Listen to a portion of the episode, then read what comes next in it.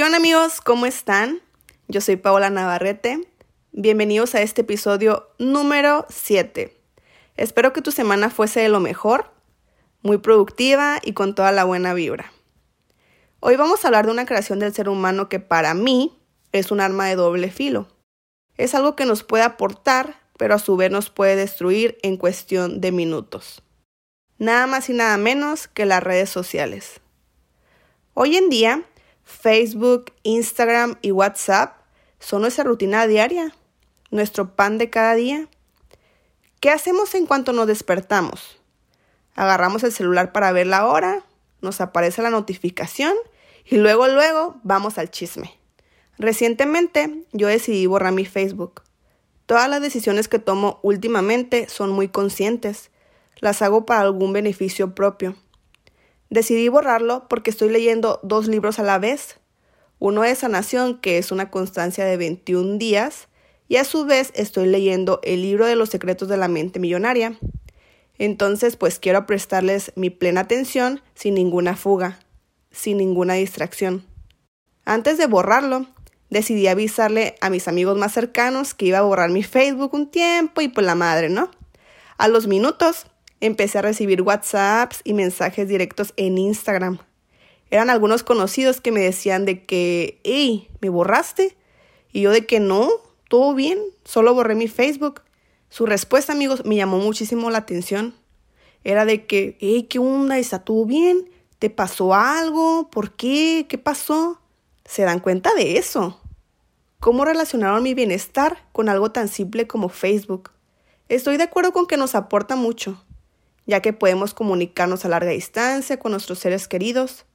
A su vez, ver las historias o fotografías de personas que nos interesan.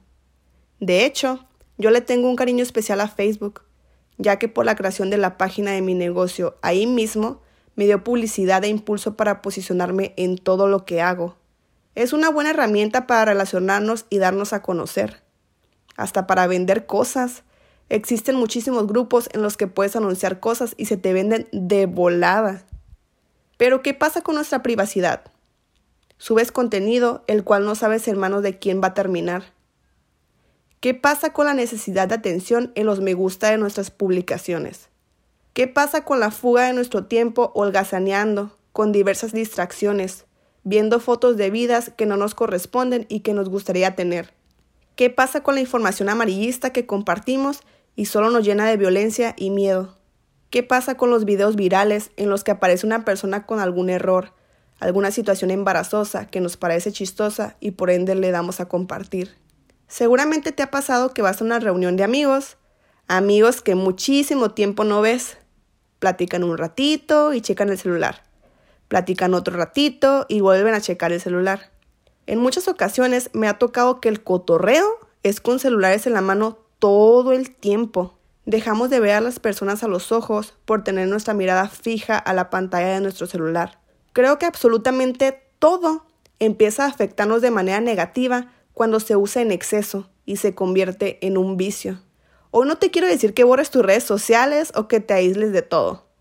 Simplemente quiero que tengamos conciencia de que el tiempo pasa súper rápido y que nos perdemos de muchas cosas pegados en el celular que todos nuestros sueños nos están esperando para hacerse realidad, pero que este mismo vicio nos hace un lado de llevarlos a cabo. Que tal vez hoy tu mamá te estaba platicando algo que le pasó hoy y la hizo muy feliz, pero sabes, estabas viendo un meme que se hizo viral.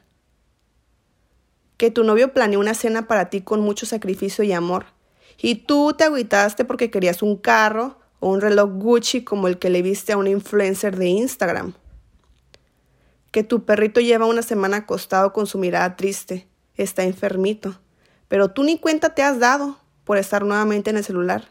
Hoy te invito a que uses tus redes sociales de manera consciente, que compartas información de valor que aporte a nuestra sociedad. Pero sobre todo, hoy te digo que no vales o no te haces una mejor persona por los likes o seguidores de Instagram.